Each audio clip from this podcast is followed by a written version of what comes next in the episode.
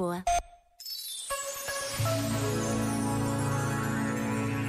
Hoje celebra-se a memória de São Francisco Xavier, padre jesuíta e um dos primeiros companheiros de Santo Inácio. Levou a palavra de Deus pelo mundo, mantendo-se bem viva a sua memória na Índia e no Japão.